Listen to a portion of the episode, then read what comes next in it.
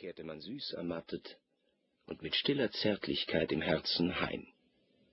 Dann wurde die Madame im Wagen wie eine liebe, gute, nachsichtige Mutter geküsst.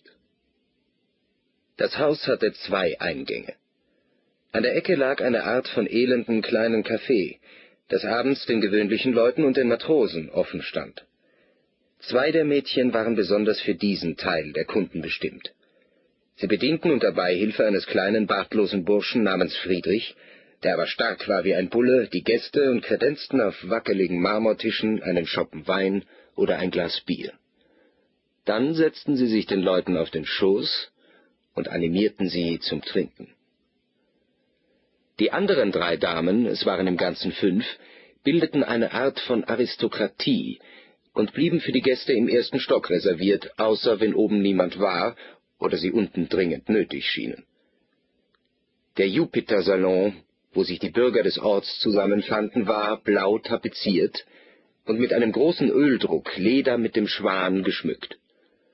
Man gelangte dorthin vermittelst einer kleinen Wendeltreppe, zu der von der Straße aus eine enge, niedrige Tür führte, über der die ganze Nacht hindurch hinter einem Gitter eine kleine Laterne leuchtete, wie jene, die in manchen Städten am Fuße der in die Wand eingelassenen Madonnenbilder brennen. Das Gebäude war feucht und alt und roch etwas nach Moder. Ab und zu wehte ein Duft von Eau de Cologne durch die Gänge.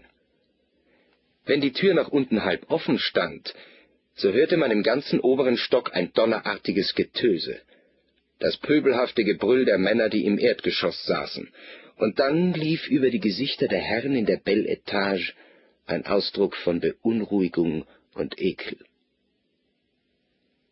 Madame, die mit ihren Klienten oben auf freundschaftlichem Fuße stand, verließ nie den Salon und interessierte sich sehr für die Neuigkeiten aus der Stadt, die sie von ihnen erfuhr, Ihre ernste Unterhaltung stand in schroffem Gegensatz zu derjenigen der drei Mädchen.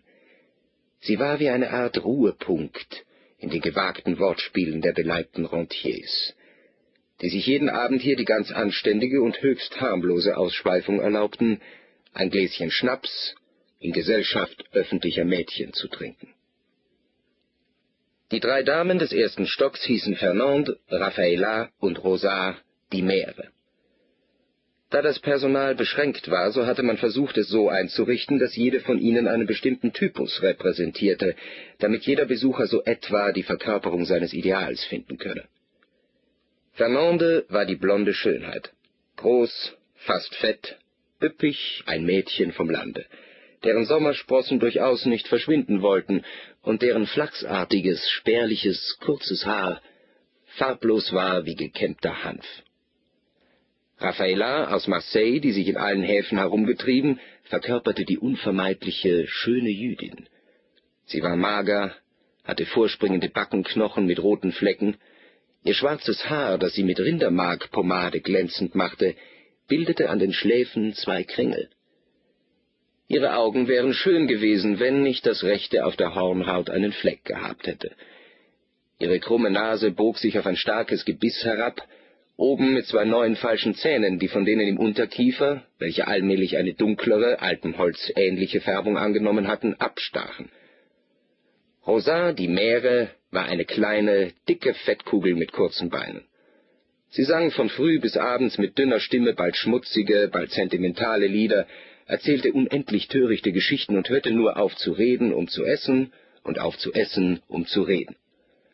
Den ganzen Tag war sie in Bewegung, geschmeidig wie ein Eichhörnchen, trotz ihrer Dicke und der Kleinheit ihrer Pfötchen.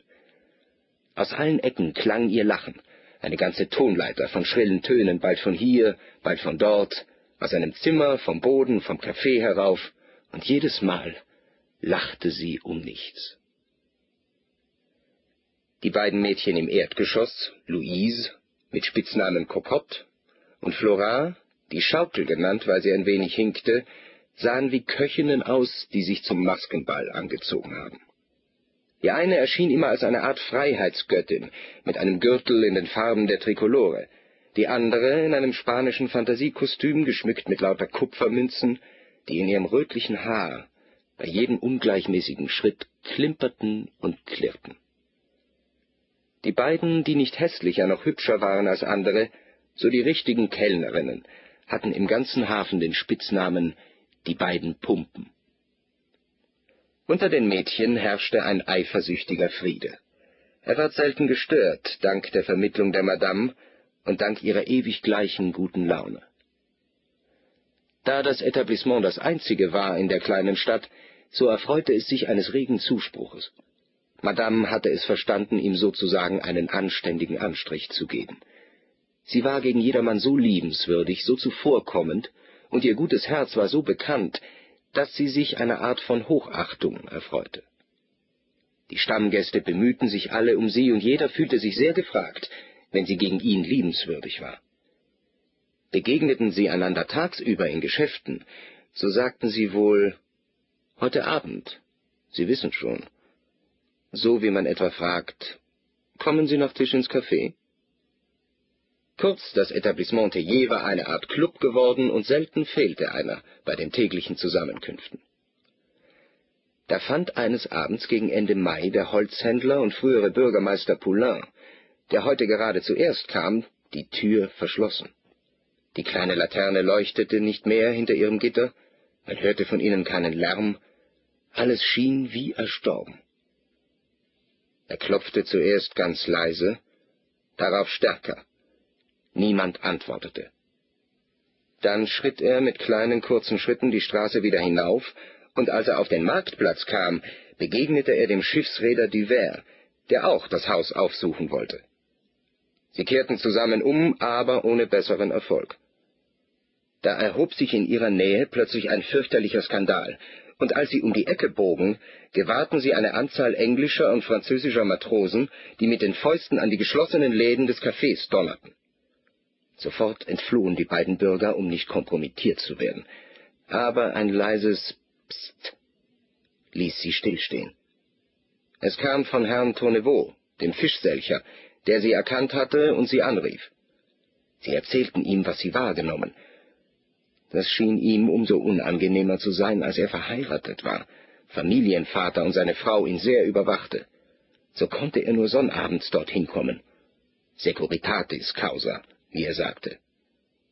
Das bezog sich auf die Tätigkeit der Sanitätspolizei, deren jedes Mal wiederkehrenden Termin ihm sein Freund Dr. Borde verraten. Heute war gerade sein Abend, und so sah er sich für die ganze Woche auf das Trockene gesetzt. Die drei machten einen großen Bogen bis an den Quai und trafen unterwegs den Bankierssohn Herrn Philippe, auch ein Stammgast, und Herrn Pimpes, den Einnehmer. Nun kehrten alle noch einmal zusammen durch die Jüdenstraße zurück, um einen letzten Versuch zu wagen. Aber die wütenden Matrosen hielten das Haus richtig belagert, schmissen mit Steinen und heulten, so dass die fünf Besucher des ersten Stockes so schnell als möglich umkehrten und begannen in den nächsten Straßen umherzuirren. Allmählich trafen sie noch den Versicherungsagenten Dupuis und den Handelsrichter Wass. Nun unternahmen sie alle einen langen Spaziergang bis an den Hafen. Dort setzten sie sich der Reihe nach nebeneinander auf die Granitbrüstung und sahen dem Spiel der Wellen zu.